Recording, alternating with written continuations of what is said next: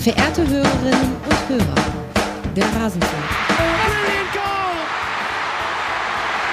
Rose Lavelle might have won the World Cup for the United States with a fantastic goal. Alles zur WM der Frauen. Die Achtelfinalspiele, sie sind vorbei und damit hallo und herzlich willkommen hier im Rasenfunk. Wir wollen blicken auf die letzten beiden Achtelfinals an diesem WM-Tag und dazu begrüße ich bei mir drei Gäste. Zum einen zugeschaltet aus Australien, Annika Becker. Hallo Annika. Hallo, ihr drei. Ich freue mich sehr, dich zu sehen. Wir freuen uns sehr, dich zu sehen. Wir bekommen auch jedes Mal einen neuen Hotelhintergrund. Es ist einfach ganz fantastisch.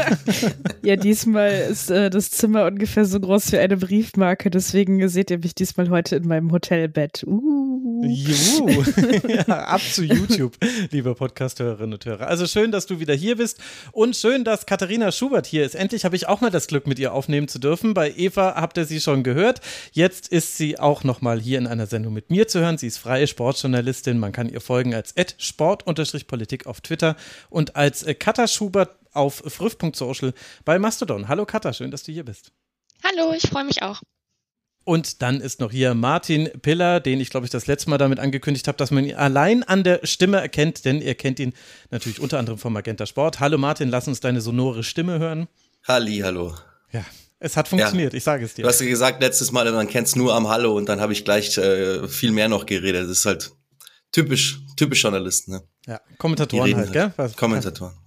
Steckst du nicht drin, aber das ist, äh, da kann ich als Podcaster mit äh, berühmt langen Folgen. Ich bin da nicht.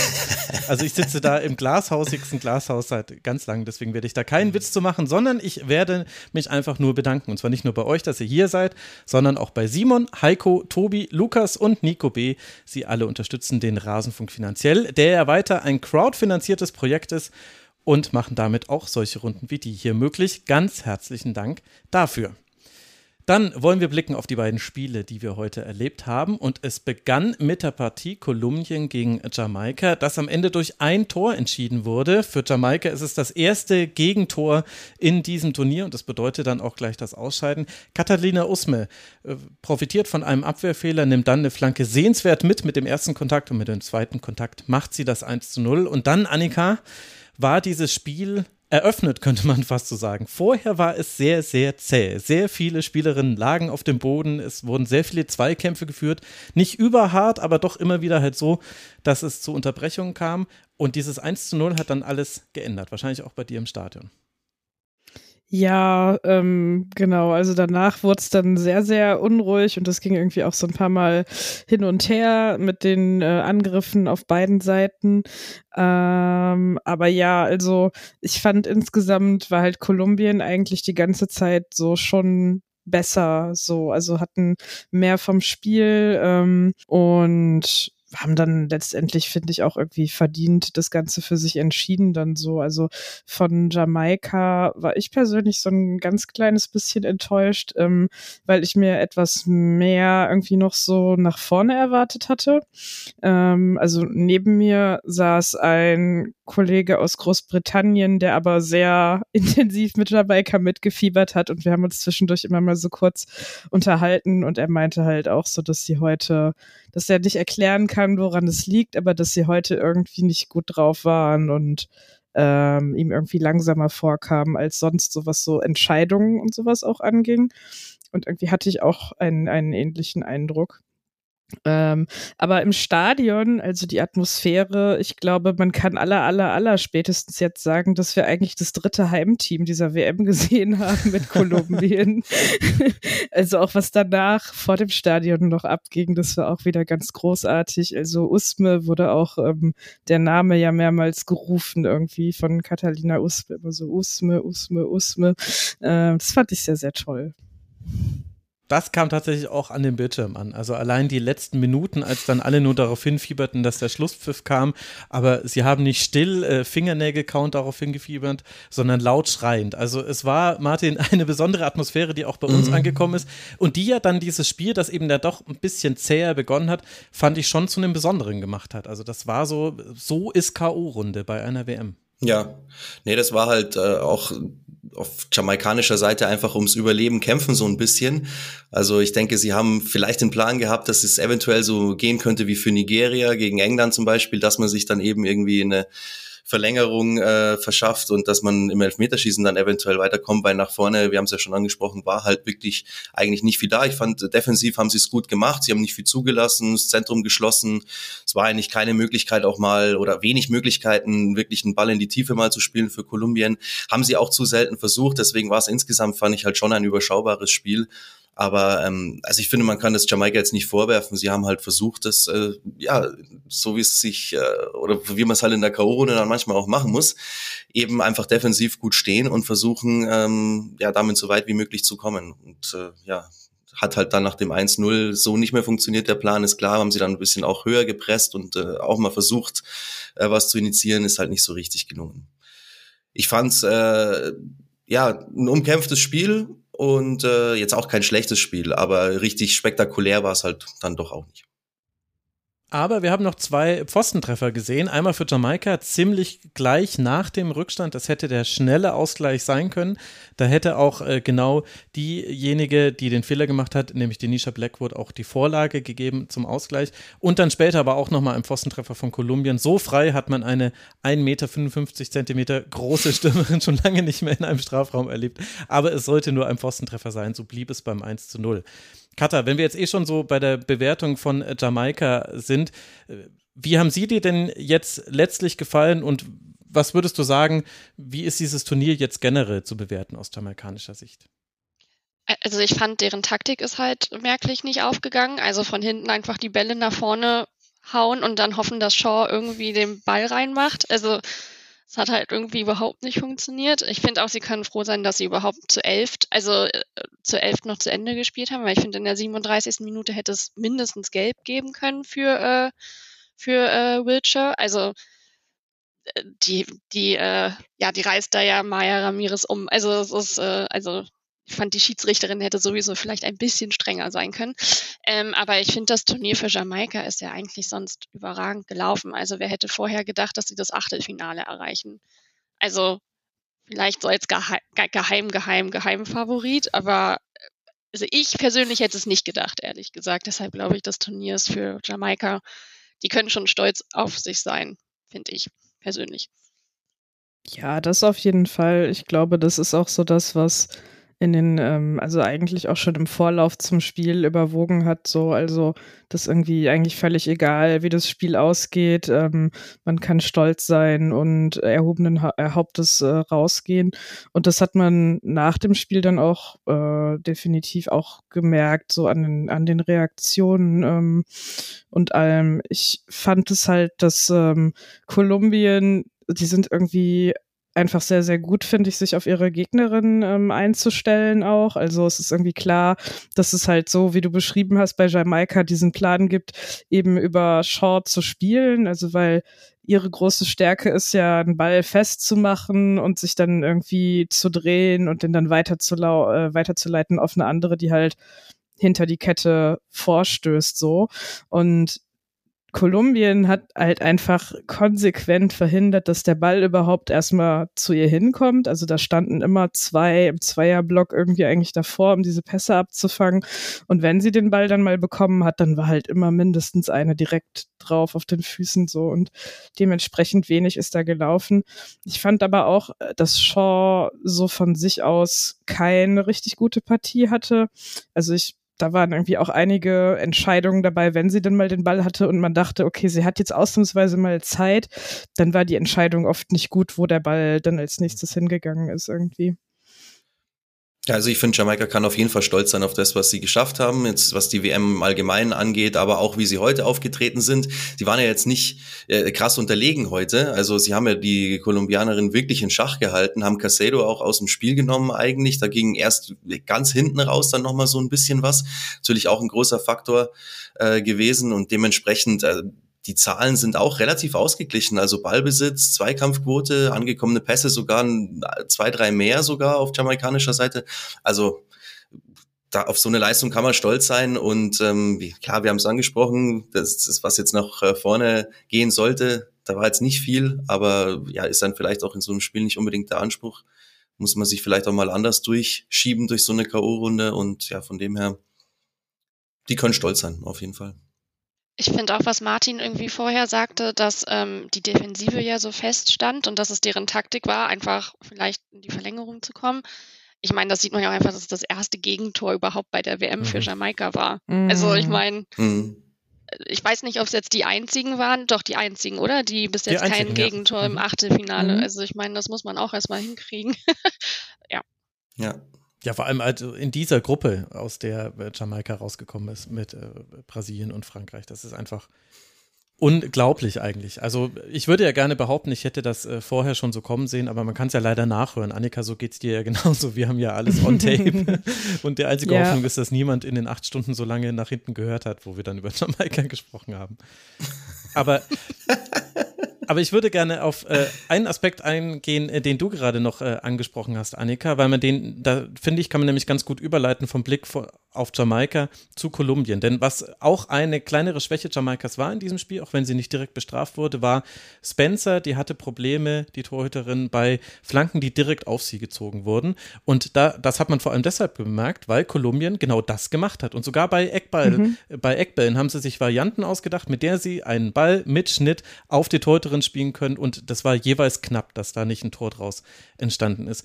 Und das ist, glaube ich, wirklich das, was man bei Kolumbien nochmal hervorheben muss. Das war jetzt nicht, also leg dieses Spiel und das Deutschlandspiel zum Beispiel nebeneinander, dann siehst du da zwar Ähnlichkeiten, aber auch klare mhm. Veränderungen im Matchplan, inklusive einer Umstellung, die man auch gemacht hat. Anna Guzman hat auf der Linksverteidigerposition begonnen, 18 Jahre alt, gilt als großes Talent, war schon bei den U18 und U20, äh, nee, nicht, nicht U18, U17 und U19 Weltmeisterschaften mit dabei, Entschuldigung, hat ja auch dann die Vorlage gegeben. Aber diese Flexibilität von Kolumbien, ich weiß ehrlich gesagt gar nicht, ob ich die schon bei so vielen anderen Teams gesehen habe bei dieser WM.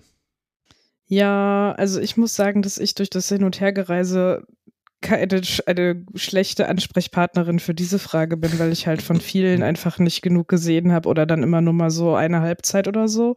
Ähm, aber ich finde es auf jeden Fall sehr bemerkenswert und sehr positiv. Also was sie ja auch gemacht haben, ich meine, das kannten sie als Idee ja schon aus dem Deutschlandspiel, aber dass ähm, sie halt definitiv immer über die Blackwood-Seite, also über Jamaikas linke Seite gekommen sind, weil Blackwood halt eigentlich eine Mittelfeldspielerin ist ja.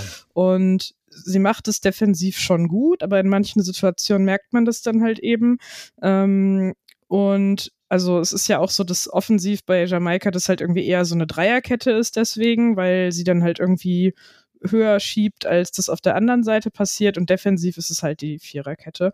Und es gab irgendwie eine Szene, ähm, die fand ich irgendwie so relativ beispielhaft dafür. Ähm, ich finde jetzt gerade nicht mehr in welcher Minute das war. Das war aber noch relativ am Anfang und da haben sie Blackwood halt eigentlich so angelockt, dass sie sich reinziehen ließ, ähm, so nach vorne und ins Mittelfeld ähm, und in den Zweikampf gegangen ist und dann war hinter ihr aber der komplette Raum frei und dann ist da halt jemand reingestoßen. Es ist halt irgendwie auch direkt eine Chance daraus entstanden mit Torschuss, der war dann nicht so gefährlich. War in der 15. Aber, Minute, genau. Ja, danke. Und also so sowas in der Art haben wir halt sehr sehr viel im Spiel gesehen und die Bälle, die du angesprochen hast, definitiv auch. Also ja auch bei Freistößen aus Positionen, wo man eigentlich eher nicht so diese Art von Ball spielen würde, war das immer so eine Art von Ball, wo die Torhüterin überlegen muss, ähm, bleibe ich jetzt auf der Linie oder muss ich raus, weil es genau in diesem Zwischenraum war. Und dann hat sie halt immer irgendwie so, also ist dann halt irgendwie so rausgekommen und sie haben es dann irgendwie verteidigt bekommen, aber es sah alles nicht so super souverän aus. Hab genau, gerade nochmal nachgeguckt, 49 Prozent aller Angriffe über die rechte Seite. So, äh, Kato, ja. sorry, ich habe dich unterbrochen. Alles gut. Ich wollte auch nur, genau, es gab ja auch diese eine Szene, wo sie, äh, wo äh, Spencer auch den Ball einfach wirklich unglücklich rausgefaustet hat und das einfach, das fand, das war so symptomatisch irgendwie für das Verhalten stellenweise. Also, ja. Und ich finde, dass man noch äh, auch einen zweiten Unterschied noch äh, gesehen hat von Kolumbien zu Jamaika. Bei Jamaika war alles auf Shaw hin fokussiert und sie selbst war auch auf sich selbst ein bisschen zu sehr fokussiert manchmal. Also es war Shaw auch ein bisschen ausrechenbar. Ha, ha, ha. Äh, und bei äh, Kolumbien gäbe es ja durchaus äh, die Tendenz, dasselbe mit Caicedo zu machen. Nicht nur jetzt wegen der Berichterstattung rund um sie, sondern eben weil sie ja auch quasi, also diese Berichterstattung basiert ja auf einer sportlich herausragenden Leistung bisher bei diesem Turnier. Und in Ansätzen gab es das. Caicedo hatte auch so zwei, drei Situationen, wo sie sich vielleicht ein bisschen zu sehr für den Trick und das Dribbling entschieden hat und wo sie vielleicht auch nochmal passen hätte können. Also da gab es zum Beispiel eine Szene nach einem Fehlpass in der 86. Minute. Wenn das einfach ordentlich ausgespielt wird und sie nicht versucht, das alles komplett alleine zu machen, dann ist da das Spiel vorbei. Aber es hat sich ja nicht gerecht. Aber ich finde, Martin, im Unterschied eben zu Jamaika, hat Kolumbien, hat eben noch eine Usme, hat eben eine Guzman. Ich fand, dass auch Garcia gute, gute ähm, Situationen hat, die ja auch für Montoya gespielt hat. Das fand ich durchaus überraschend, dass die Kapitänin, die eigentliche Kapitänin, nicht auf dem Spielfeld stand von Beginn an. Also Kolumbien dann ein bisschen breiter angelegt, deswegen auch schwerer ausrechenbar und deswegen dann vielleicht auch, du hast es ja vorhin schon so eingeleitet, der verdiente Sieger, weil insgesamt dann doch überlegen in über weite Teile der, des ja. Spiels. Also auch wenn sie jetzt die Zahlen nicht gesagt haben, also oder nicht ausgesagt haben, die waren wie gesagt sehr ausgeglichen. Aber Annika hat es ja am Anfang auch schon gesagt, sie war im Stadion, das hat man nochmal einen ganz anderen Blick. Es war natürlich schon an am Ende äh, ein verdienter Sieg für Kolumbien. Aus den Gründen, die du auch gerade genannt hast, sie sind individuell besser besetzt. Wenn so eine Casado dann zu allergrößten Teilen heute mal ausgeschaltet ist, können andere nachschieben. Ähm, es war dann heute tatsächlich auch einfach äh, die Qualität des Gegners, die es dann auch nicht so schlimm erscheinen hat lassen, dass zum Beispiel Vanegas ausgefallen ist, also oder halt nicht spielen konnte, weil sie gesperrt mhm. war. Es war einfach nicht so schlimm, weil Jamaika einfach äh, in diesem Bereich dann zu harmlos war. Und äh, wenn man jetzt in die Offensive von Kolumbien wieder geht, weil da einfach dann durchaus auch noch Spielerinnen da sind, die dann in die Bresche springen können. Was halt auf der anderen Seite eher nicht so da ist, wenn da dieses Konzept nicht klappt, hoch und weit Van Santen oder dann eben Shaw nicht an die Kugel kommen oder dann nichts draus machen können, dann ist halt ähm, ja das ähm, Potenzial auch schon fast ausgeschöpft. Und so äh, kommt eben Kolumbien weiter. Du hast jetzt schon gesagt, Annika, dass du mit einem englischen äh, Kollegen gesprochen hast, der eher für Jamaika war. Wie haben denn, hast du denn kolumbianische JournalistInnen oder jamaikanische auf der Pressetribüne erlebt? Und wenn ja, wie haben die sich verhalten? Konnten die noch ruhig gut, Das würde mich auch interessieren, ja. Ähm, nee, habe ich jetzt bei dem Spiel tatsächlich keine Berührungspunkte gehabt. Es gibt einen kolumbianischen Kollegen, ähm, der macht Radio und der hat auch diese absolut fantastische Radiostimme. Und der ist immer auf allen Pressekonferenzen auch von anderen Partien gewesen, wo Kolumbien nicht dabei ist und stellt dann halt immer auf ähm, Spanisch äh, irgendwelche Fragen. Und ich denke halt immer nur so, ach, diese Stimme. Ähm, und der war heute bestimmt da, aber ich habe ihn nicht gesehen reden, weil ich wollte ihn eigentlich immer mal ansprechen. Ähm, nee, aber ähm, ich hatte das ähm, lustigerweise bei dem Südafrika-Spiel. Da gab es äh, äh, eine Journalistin ähm, für Südafrika, die hatte so einen selbstgebastelten Helm, wo irgendwie ein Flugzeug draufgeklebt war und das Flugzeug war die südafrikanische Flagge. Das fanden wir alle sehr interessant, die das gesehen haben. Ähm, also sowas gibt's dann auch, ja. und ach, wenn ich schon, wenn wir schon Martin hier haben, ist, äh, ich habe kolumbianische Mappenmänner ähm, vor mir sitzen gehabt, ähm, weil Bitte nämlich was? ich unten unten an der Pressetribüne saß und davor waren halt einfach normale Fans und das waren kolumbianische Fans und ähm, da war einer dabei, der hat immer so ganz hoch so Gerufen und hat dann irgendwann mit seiner Stimme äh, tatsächlich auch versucht, so einen Fliegersirenenalarm nachzumachen, wo wir in meiner Reihe uns alle angeguckt haben, ist das jetzt wirklich eine Sirene oder macht das jemand mit, also mit seinem Körper, mit seiner Stimme? Und dann haben wir festgestellt, das ist er. Und ich musste halt sehr an den äh, Herren aus Meppen denken, der bei den Spielen in der Bundesliga immer reinruft. Ja. Und wer jetzt gerade nicht verstanden hat, worum es hier geht, der hört einfach mal kurz zu.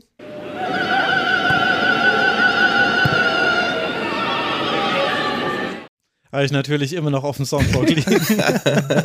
Geil. Aber vielleicht war der Fan noch beim USA-Spiel und hat den Feuerwehralarm da gemacht. Also ja, bei USA gegen Niederlande könnte er gewesen sein, denn wir ja? wissen ja von Maria Reisinger, der sportlichen Leiterin, das hat sie hier im Rasenfunk erzählt, das ist ein Niederländer, der immer zu den Meppenheim-Spielen reist. Ja, schön. Da will man sich äh, gar nicht ausmalen, was passieren könnte. Also zum einen ist natürlich die Frage, welchen Hut du dir jetzt basteln wirst, Annika, und warum wir da nicht schon früher dran gedacht haben. Das ist ja ein, ein klares Versäumnis, weil eigentlich muss ja das Ziel sein, dass der kolumbianische Radioreporter dich anspricht und nicht umgedreht. Es muss ja so sein, dass er kommt und sagt, äh, was für ein wunderbarer Hut und das halt auf Spanisch. Oh, ich, ich würde alles dafür geben, wenn Annika mit einem Hut im Stadion sitzt, mit so einem bunten Hut. Also, liebe Leute, ich In mache der jetzt eine Crowdfunding, ja, Crowdfunding-Schwelle machen wir jetzt einfach auf bei Betrag X, dann muss Annika. Ja, und dann dürft ihr ihn auch bestimmen. Nee, und aber noch ein weiterer Aspekt, äh, der dann ein bisschen ernsthafter ist als noch irgendwelche Kleidungsfragen im Stadion. Da habe ich heute schon einige Tweets und Tuts zu gelesen und ich muss sagen, nach dem, was ich jetzt von den kolumbianischen Fans bei diesem, bei diesem Turnier gesehen habe, also ich drücke die Daumen für die WM, WM-Bewerbung äh, 2030 zusammen mit Ecuador und Peru. Das könnte wirklich, nach dem, was man da jetzt erlebt hat, Annika, das könnte richtig episch werden.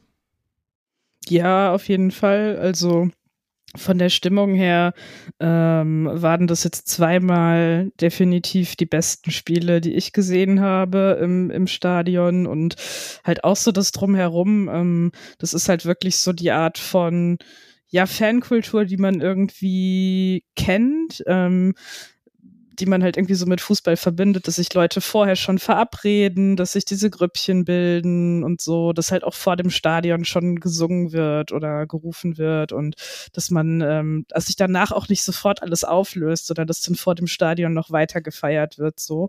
Ähm, das passiert hier tatsächlich bei der WM eher selten. Das liegt aber auch so ein bisschen daran, wie die Stadienort äh, sind. Also, dass halt ganz oft halt sehr so richtige Sportparks da drumherum sind. Also, es gibt irgendwie ganz oft keine Bars so in direkter Nähe. Ähm, da war jetzt Brisbane ähm, der einzige Ort, wo das anders war, dass man halt nicht weit zu laufen hatte und ähm, es halt so eine kleine Partymeile im Prinzip direkt in der Nähe auch gibt, wo Leute sich treffen können. Aber das ist halt so, ja auch was, das man irgendwie berücksichtigen muss, finde ich, wenn man über sowas spricht. Ähm, aber ja, also eine WM-Bewerbung, ich meine, sicher, also das sind ja irgendwie auch alles absolute Fußballländer, also total fußballbegeisterte Länder und ich glaube, das könnte richtig spannend sein, so unter dem Aspekt, ähm, was dann da so stimmungsmäßig los ist.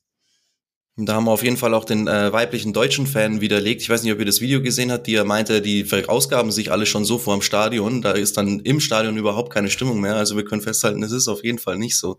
Die haben auch Power für mehr. Habe ich gestern tatsächlich gesehen, ein deutscher Fan, der meinte, ah, die singen hier vor dem Spiel schon, da ist ja dann drin gar nichts mehr los. Ja, Ja, war witzig. Nee, habe ich nicht gesehen. nee, aber äh, most German äh, thing to say. Und äh, noch kurz muss man Ja. natürlich anmerken, Kolumbien war ja auch im Rennen für diese äh, Frauen-Weltmeisterschaft. Also das wäre durchaus möglich gewesen, dass die in Kolumbien stattgefunden hätte. Insofern ist es ja ganz passend, dass wir jetzt einen dritten Gastgeber haben. Äh, Annika hat das uns bestätigen können. Und wir haben damit ja auch äh, einen der letzten Viertelfinalteilnehmer. Kolumbien wird dann gegen England antreten am Samstag um 12.30 Uhr. Ich denke, da können wir uns sehr drauf frauen, freuen. Annika, gibt es noch irgendetwas, was du heute erlebt hast, was du noch, was du noch loswerden möchtest? Ansonsten entlassen wir dich jetzt nämlich dann mal in deinen Feierabend. Ähm, also ich war heute noch bei der Veranstaltung, von der ich wahrscheinlich stundenlang erzählen könnte, aber das sprengt dann jetzt hier wahrscheinlich den Rahmen. Ähm, Ja, im Rasenfunk haben wir keine Zeit, das tut mir leid. zu ähm, Frauen im Journalismus, ähm, im Sportjournalismus hier in Australien, ähm, das äh, von Casey Simons moderiert wurde, die ihr noch kennenlernen werdet, weil ich habe sie gestern interviewt. Ähm, das ist eine Forscherin zu Fans, ähm, passend an dieser Stelle und ähm, ja, Gender Bias, ähm, wenn es um weibliche Fans geht oder halt Fans, die nicht männlich sind. Ähm, genau, aber dieses Panel, da ging es halt eigentlich um ja, Frauen im, im Journalismus oder in der Sportmedienbranche und irgendwie auch so ganz allgemein darum, ähm, wie man eigentlich so das, was jetzt halt zur WM gut läuft, hier in der Berichterstattung rüber retten kann in eine normale Saison und aber auch darum, was halt noch nicht so toll ist und was man irgendwie noch besser machen kann. Das war sehr, sehr spannend. Ähm, ja, wie gesagt, es ging zwei Stunden, dementsprechend könnte ich da sehr lange drüber reden. Aber worauf ich eigentlich noch hinaus wollte, ist, dass ich halt im Rahmen dieser Veranstaltung mit einer Sportlerin hier aus Melbourne gesprochen habe und die meinte, und das habe ich vorher nicht mitbekommen, ähm, und ihr erinnert euch vielleicht, dass bei einem Instagram-Post ich das fotografiert hatte. Es gibt hier an den Stadien immer so Statuen von berühmten Sportlern und Sportlerinnen Ähm, das sind teilweise Leute aus den Städten, aber manchmal auch einfach Leute, die in diesem, in dieser Stadt oder in diesem Stadion halt besondere Leistungen erbracht haben. Es sind so Bronzestatuen und dann ist unten dran immer eine Plakette, wer das ist, was die Geschichte von der Person ist. Und ganz unten drunter steht ganz klein, wer diese Statue gespendet hat. Und offensichtlich wollte die FIFA tatsächlich für diese WM halt diese Plaketten überkleben, weil da ja ein Sponsoring-Hinweis auf irgendwas anderes ist, das nicht mit der FIFA und den offiziellen Sponsoren zu tun hat. Ähm, und dann haben sich halt die Familien, Angehörigen, Hinterbliebenen von diesen Menschen äh, dagegen gewehrt, dass das nicht passieren soll, weil why? ich meine, also erstens verdient niemand mit diesen Statuen Geld und zweitens ist es ja auch einfach Landesgeschichte und ähm, ja, ist ja irgendwie ganz schön. Also ich freue mich immer oder ich meine jetzt kenne ich die Orte inzwischen ja schon, aber am Anfang dachte ich immer so, oh wow, cool und so und bin halt irgendwie, wenn ich Zeit hatte, immer noch rumgelaufen und habe mir durchgelesen, was da drauf steht. Also ist ja einfach schön.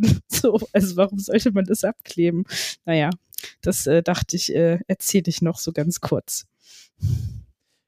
Die berühmte Bannmeile rund um Austragungsorte, sollte irgendjemand von euch mit der Männer-Europameisterschaft nächstes Jahr zu tun haben, ist dann nicht die FIFA-Bannmeile, sondern die UEFA-Bannmeile. Ich wäre sehr interessiert an den PDFs, die es dazu gibt. Ich habe schon mal einen kurzen Blick drauf äh, werfen können. Ich würde gerne noch mal einen längeren drauf werfen. Da stehen nämlich wirklich absurde Sachen drin. Aber Annika, sei mal nicht so undankbar. Immerhin war Gianni Infantino mit dir in einem Stadion. Es wundert mich eigentlich, dass du das nicht als allererstes gesagt hast, als ich auf dieses Spiel angesprochen habe. Gianni Infantino ist wieder zurück. Er war ja zwischenzeitlich nicht mehr bei der WM.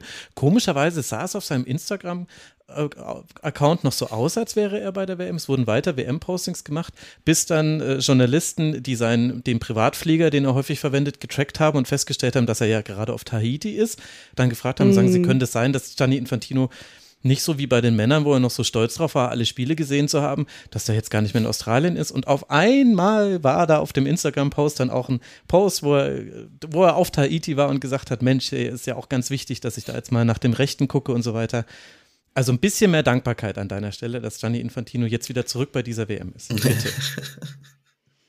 Ich habe schon überlegt, wie ich mit der Information umgehen soll, dass er vor Ort ist, ähm, als sie mich erreicht hat, ähm, die mich auch irgendwie, also durch Nina, Nina Potzel erreicht hat, die ähm, aufs Klo gehen wollte und dann erst im ersten Moment nicht dahin gehen durfte, weil halt für den kurzen Moment irgendwie dieser Bereich, wo man dann durchlaufen muss, abgesperrt war, weil halt die VIPs mit dem Auto ankommen. Ähm, ja, das ist irgendwie auch eine sehr interessante Art, äh, Gianni Infantino, naja, nicht zu begegnen, aber eben sehr, sehr nah zu sein. Aber allerdings, ja. Immerhin ist dir Bernd Neuendorf entgangen, der wollte erst ab der K.O.-Runde hinreisen. Das ist natürlich alles sehr unglücklich gelaufen. Aber es ist auf jeden Fall toll, wie der Frauenfußball dann doch unterstützt wird, genauso wie von den Männern. Aber gut, das, das war, glaube ich, dann wirklich jetzt alles, was zu diesem Spiel zu sagen ist. Annika, ganz, ganz herzlichen Dank dafür, dass du dir spät abends noch die Zeit genommen hast. Äh, wir können uns alle schon auf die Sachen freuen, die du noch aufgenommen hast. Äh, da wird es ja unter anderem morgen dann auch eine Sendung zu geben, erkläre ich ganz am Schluss nochmal. Jetzt erstmal gute Nacht, Annika, und danke, dass du mit dabei warst. Ja, und euch noch viel Spaß. Danke. Dankeschön. Tschüss. Ciao, ciao. Ciao. Und wir machen jetzt hier weiter mit dem zweiten Achtelfinale, dem letzten Achtelfinale dieser Runde. Und das war etwas eindeutiger als die Partie zwischen Kolumbien und Jamaika. Frankreich spielt gegen Marokko und Frankreich trifft gegen Marokko. Mit den ersten drei Schüssen, die auch aufs Tor gehen, sind dann auch schon drei Tore drin. In der 15. Minute Diani, in der 20. Minute Dali und in der 23. Eugenie Lesomer. Dann steht es schon 3 zu 0. Damit geht es dann auch in die Halbzeit. In der 70. Minute kann Lesomer den Doppelpack schnüren, ist damit jetzt WM-Rekordtorschützin bei den Französinnen. Und Katar ein sehr eindeutiges Spiel hat äh, einen logischerweise verdienten Sieger gefunden. Kannst du denn erklären, warum Frankreich so überhaupt gar keine Probleme mit Marokko hatte? Ähm, also erstmal muss ich sagen, Frankreich hat halt auch wirklich richtig gut gespielt, fand ich. Also mhm. sehr variabel. Ähm, und Marokko hat sich irgendwie so im Mittelfeld irgendwie so festgesetzt, aber sind halt irgendwie nie, nie in den Strafraum von Frankreich gekommen. Also irgendwie haben sie es nicht, nicht dahin geschafft, weil äh, Frankreich dann immer zugemacht hat. Und ähm, das fand ich schon sehr beeindruckend. Und irgendwie hat Marokko sich dann in der, zumindest in der ersten Halbzeit aber auch nicht, also auch nicht die Taktik geändert. Sie haben es einfach durchgezogen. Ich fand zum Schluss des Spiels wurde Marokko wirklich oder in der zweiten Halbzeit sehr viel aktiver und haben dann ihre Taktik geändert und das fand ich, ähm, ja, da wurden sie besser auf jeden Fall. Hatten ja auch Torschüsse und auch Chancen. Ähm, aber Frankreich war einfach zu gut. Ja, ich fand es auch halt einfach ein Klassenunterschied. Und an der Stelle ist, bin ich auch nochmal richtig sauer geworden, dass da heute einfach nicht Deutschland gespielt hat, sondern Marokko. Also es ist eigentlich nicht, nicht zu fassen, dass Marokko dann dieses Achtelfinale spielt und Deutschland nach Hause gefahren ist, weil, äh, ja, wie gesagt, einfach ein kompletter Klassenunterschied. Ähm, wenn man schaut, Marokko hatte nach einer halben Stunde ähm, 33 angekommene Pässe, also ein angekommener Pass pro Minute, weil einfach, äh, es war einfach keine Möglichkeit da. Sie haben es einfach nicht geschafft. Sie sind da nicht durchgekommen, sie haben den Ball nicht behaupten können. Und Frankreich hat heute einfach fußballerische Grundprinzipien angewandt, würde ich mal behaupten. Also Doppelpass, Ball prallen lassen, in die Tiefe gehen, den tiefen Ball spielen, bis zur Grundlinie gehen, ihn zurücklegen. Eigentlich das, was mir mein F-Jugendtrainer schon gesagt hat, wie man am besten Fußball spielen sollte. So fand ich, haben die das heute größtenteils gemacht und deswegen war es halt eine klare Nummer. Du warst aber schon weit vorne dabei in der F-Jugend. Also, ja, ja, klar. Ganz, der FC Falkemarkt Schwaben, der hatte, ja, also ich sag mal so, beim SV, unter, beim SV Unteralten Bernheim, wo ich meine Karriere begonnen habe, da haben wir im ersten Training noch mit Luftballons trainiert, weil wir noch nicht, weil wir noch nicht die kleinen Kinderbälle hatten, die wir gebraucht haben. Die hatten noch keine Bälle der Größe 5. Aber das sind so die kleinen oh Unterschiede. das ist ja wahnsinnig. Andererseits muss ich aber auch sagen, also ich verstehe das, ich habe das heute auch ein paar Mal gelesen. Mensch, wenn jetzt Deutschland anstelle von Marokko stünde, ich finde, es sind aber so eigentlich so zwei getrennte Diskussionen, weil Deutschland hat es halt einfach sportlich nicht verdient und Marokko hat es sich verdient. Sie waren halt sehr deutlich und unterlegen. Man hätte halt ganz gerne gesehen, wie sehr unterlegen Deutschland auch gewesen wäre. Weil ich bin mir sicher, wenn Frankreich diese Lockerheit im Spiel auch gegen Deutschland gehabt hätte, ja. dann wäre für Deutschland dieses Turnier sehr wahrscheinlich auch vorbei gewesen. Ja, ja, gar keine Frage. Also das war schon krass war jetzt nur mit der, mit der Deutschlandbrille auf gerade nochmal so ein bisschen abgerantet. Also ist schon klar, natürlich haben die das verdient, wenn die da im Endeffekt da stehen, aber ähm, ich hätte mir halt vorstellen können, dass eine deutsche Nationalmannschaft heute da wahrscheinlich nicht 4 zu 0 verliert, aber es wäre mit Sicherheit auch total schwer geworden, auf jeden Fall. Ja. Katha, was macht denn das jetzt so mit deiner Grundeinschätzung von Frankreich? Also man könnte jetzt über jede einzelne Spielerin sprechen und alle haben ein tolles Spiel gemacht. Also ich habe auch, irgendwann habe ich aufgehört, Statistiken für Einzelspielerinnen rauszuschreiben, weil sie waren zu gut. Also zum Beispiel, nur ein Beispiel von vielen Statistiken, äh, Spielerinnen, die jeden Zweikampf gewonnen haben, Bondi, Renat und Sandy Toletti. Ja, das ist schon mal nicht so schlecht. Nur 100% Zweikampfquote in der Luft und am Boden. Und von ja. diesen, von diesen, äh, und Le Sommer zum Beispiel hat 11 von 13 Zweikämpfen am Boden gewonnen. 85% Zweikampfquote. Und ich bin ja wirklich kein Zweikampfquoten-Fetischist, aber das ist dann so deutlich, das kann auch ich nicht mehr ignorieren. Also sprich, da war ganz, ganz viel sehr toll. Hast du das Gefühl, da hat sich was Grundsätzliches beim französischen Team verändert, was sie jetzt vielleicht sogar zu Mit- oder Top-Favoritinnen macht auf den Titeln? Das fand ich halt heute so beeindruckend, dass halt jede Spielerin für sich einfach so gut war aber auch gemeinsam einfach mhm. waren sie einfach richtig gut. Also man hat halt gemerkt, dass das ein Team ist oder war. Und halt vor allem, ähm, äh, vor allem Liz Sommer, die halt ja auch echt drei Jahre einfach, einfach raus war und jetzt dann so eine gute WM spielt. Ähm, das freut mich für sie persönlich, aber ähm, ich finde, genau, das hat sich halt so entwickelt, dass das halt, man hat halt gemerkt, das ist ein Team irgendwie, ähm, so Einzelqualität und Teamqualität. Und ich finde, boah, das macht die halt echt richtig stark. Also ich habe heute gedacht, so krass, ja, also äh, erstmal, also ich treffe mir jetzt auf Australien. Da will ich halt irgendwie gar, da ist halt so spielerische Qualität gegen Herz, äh, finde ich. Da will ich gar nicht sagen müssen, wer mein Favorit ist, ehrlich gesagt. Äh, aber die sind halt, also ich würde die, also für mich sind sie neben Schweden, zumindest die schwedische Vorrunde, gegen die USA haben sie sich ja eher durchgekämpft, echt eine der Top-Favoritinnen auf den Titel. Das habe ich aber auch schon nach Panama gedacht ähm, oder auch nach der Vorrunde. Also ich finde, die ja, sind für mich eine der Top-Favoritinnen auf den Titel. Ja, ist halt Mannschaft und individuelle Klasse, wie ihr es gesagt habt. Lessomer fand ich zum Beispiel auch spielerisch extrem stark, aber nicht nur das, die hat auch äh, die meisten gewonnenen Zweikämpfe auf dem Platz dann gehabt. Also da hat schon, hat schon sehr, sehr viel gepasst, auch von den Einzelspielerinnen her. Und ähm, ich sehe sie schon auch im Favoritenkreis definitiv. Also mit so einer äh, Leistung total offensiv, was wirklich super Positionen top besetzt. Ähm, mega viel angekommene Pässe und halt wirklich so dieses absolute fußballerische Grundverständnis, mit dem sie da heute auch agiert haben. Ähm, trotzdem glaube ich, da würde ich zum Beispiel Japan noch stärker einschätzen, weil die dieses Komplettpaket haben, offensiv und defensiv. Und da habe ich auch bei, ähm, bei Frankreich jetzt schon auch Situationen gesehen, ähm, bei denen Marokko dann durchaus auch mal hätte verlagern können, wenn es ein bisschen äh, schneller gegangen wäre. Also da durchaus, wenn, wenn, wenn man schnell verschiebt im, im Mittelfeld, ähm, da ergeben sich schon die Möglichkeiten, dann auch wieder auf die andere Seite zu verlagern. Da entstehen dann schon auch Lücken bei Frankreich. Das konnte halt Marokko halt einfach nicht, nicht vernünftig ausnutzen. Aber ich denke, da hätte vielleicht dann Japan in einem direkten Duell nochmal so ein bisschen die Nase vorn, wie vielleicht auch gegen Spanien, wobei ich die französische äh, Defensive besser einschätze als die von Spanien, weil die ist wirklich immer wieder sehr anfällig, finde ich. Also es war schon wirklich beeindruckend. Und man muss sagen, also bei Marokko haben auch manche Dinge nicht funktioniert. Also neben einzelnen Fehlern, also das 3 zu 0 zum Beispiel, da hat El Chat einen Ball noch sichern wollen, weil es hätte Ecke gegeben, weil er ihr noch an Fuß gesprungen ist und klärt ihn dann so, dass er direkt zu Le Sommer prallt und die muss nur noch, also schießt und dann war das das 3 zu 0. Und solche Dinge sind mehr passiert. Auch äh, Michi ist wieder an der Flanke vorbei geflogen, wurde dafür in dem Fall nicht bestraft. Das war sehr, sehr ähnlich zu dem 0 zu 1 gegen Deutschland zum Beispiel. Und äh, Marokko hat vor allem die Lücken sehr groß gelassen. Also sie haben wieder im 4-4-2 gespielt und sie haben sich aber immer wieder, und da war ich mir nicht sicher, war das jetzt Plan, Frankreich hoch anzulaufen oder waren manche der vorderen Spielerinnen einfach sehr motiviert oder zu heiß auf den Ball gewinnen? Denn die sind immer wieder rausgerückt gegen den Ball und dann war dahinter aber eine Riesenlücke. Und da hat halt Frankreich einfach so eiskalt immer reingespielt.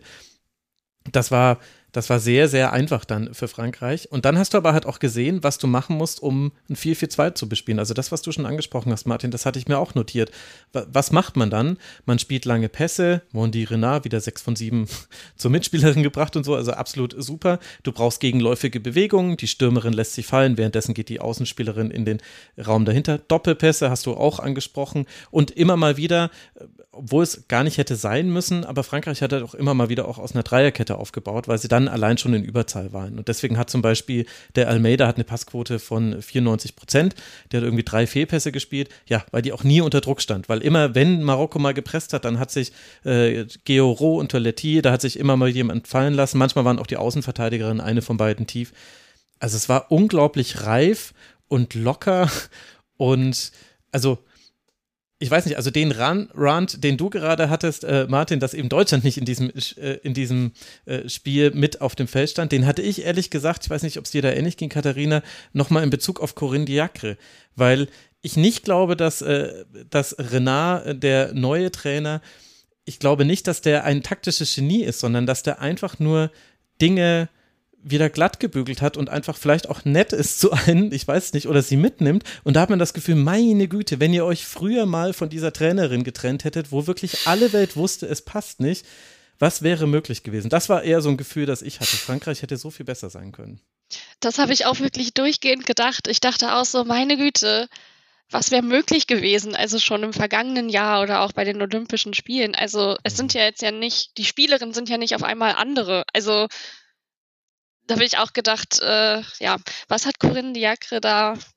Also ich meine, die Frau hatte ja nicht, nicht von Anfang an irgendwie einen, ähm, einen guten Ruf, sagen wir es mal so. Also ich meine, die Querelen gehen ja schon über Jahre hinweg. Dass sich der französische Verband nicht früher getrennt hat, hat mich auch jedes Mal gewundert bei jedem Großereignis. Und das habe ich auch gedacht, meine Güte, jetzt steht da halt endlich mal ein Team auf dem Platz, was sich auch wohlfühlt mit mhm. seinem Trainer. Also finde ich, sieht man. Und deshalb denke ich auch, dass so viel mehr möglich ist als in den letzten Jahren. Also, dass sie deshalb auch für mich irgendwie eine der Favoritinnen sind. Und deswegen ist da jetzt auch wieder ein Team auf dem Platz, das auch bereit ist, ähm, an die Schmerzgrenze zu gehen und sich aufzuopfern und sich reinzuhauen und einfach total überzeugt ist. Ich glaube, dieses 3-0 ist ein gutes Beispiel dafür.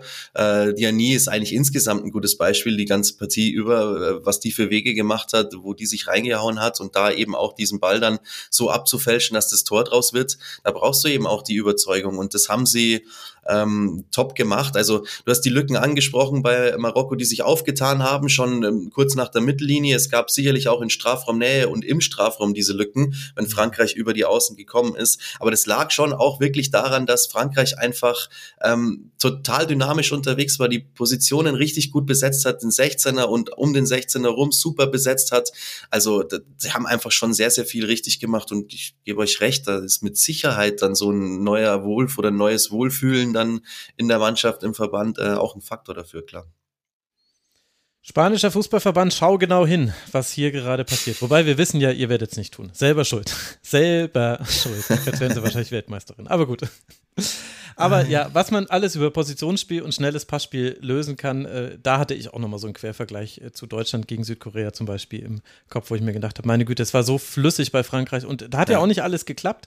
Also hin und wieder gab es ja die Fehlpässe und, äh, und da kam immer noch eine Marokkanerin dazwischen, aber sie haben es einfach wieder und wieder probiert mhm. und haben sich dann quasi an sich so selbst quasi ein bisschen berauscht, hatten dann immer mehr Spielfreude. Das war einfach schön zu sehen. Ja, absolut. Tja, und so sehen wir jetzt dann, Katharina hat es schon angesprochen, ein Spiel zwischen Australien und Frankreich am Samstag um 9 Uhr. Das wird im ZDF übertragen, da könnt ihr euch alle sehr drauf freuen, liebe Hörerinnen und Hörer. Und der Tag wird auch toll weitergehen mit England gegen Kolumbien, ebenfalls im ZDF zu sehen. Und danach dann natürlich hier alles im Rasenfunk besprochen.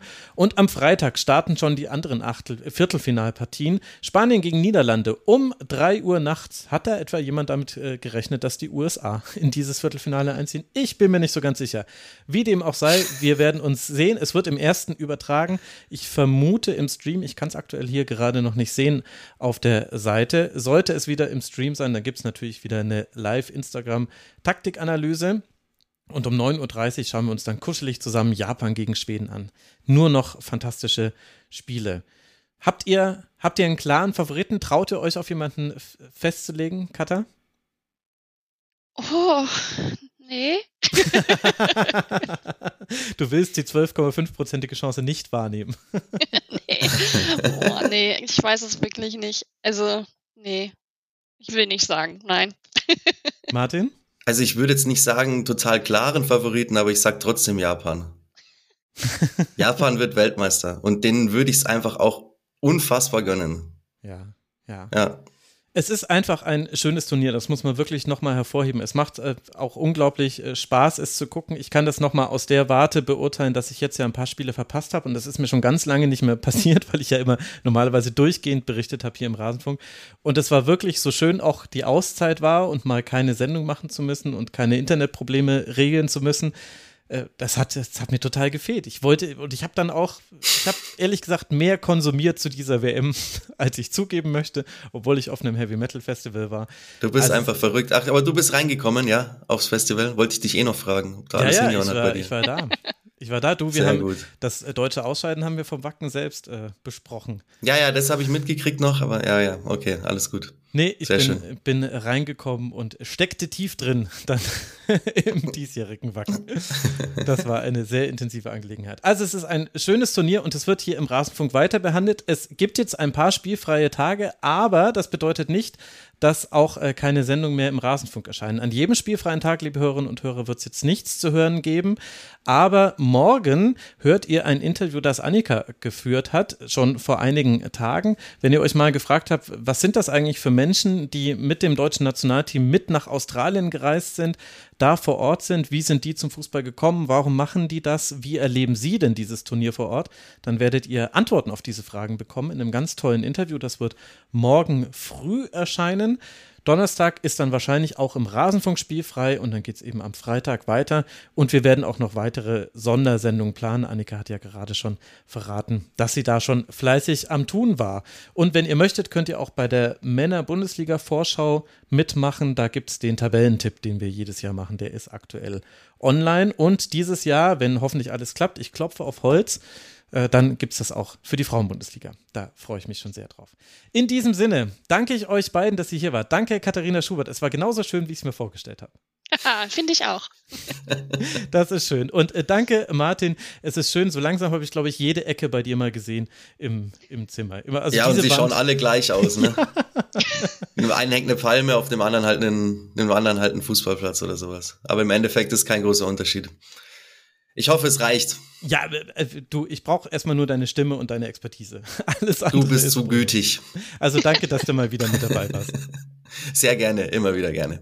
Und dann danke ich auch euch, lieben Hörerinnen und Hörern, für eure Aufmerksamkeit.